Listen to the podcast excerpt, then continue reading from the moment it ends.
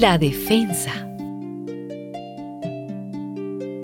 El día 13 del mes 12, llamado Adar, era la fecha señalada para el cumplimiento de la orden del rey y también el día en que los enemigos de los judíos esperaban dominarlos. Pero sucedió todo lo contrario, pues los judíos los dominaron a ellos en todas las provincias del rey Asuero, los judíos se reunieron en las ciudades donde vivían para atacar a los que habían querido su desgracia.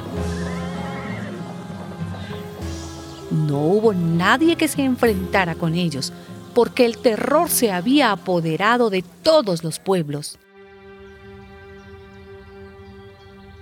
Mardoqueo puso por escrito estos acontecimientos y envió cartas a todos los judíos ordenándoles que cada año celebraran los días 14 y 15 del mes de Adar como los días en que los judíos se deshicieron de sus enemigos y como el mes en que la tristeza y los gritos de dolor se cambiaron para ellos en alegría y fiesta.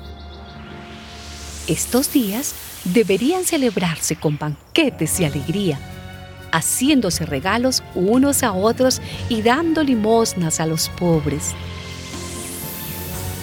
Estos días fueron llamados Purim, recordados y celebrados de generación en generación en cada clan, provincia y ciudad, para que jamás se perdiera su recuerdo entre los judíos y sus descendientes.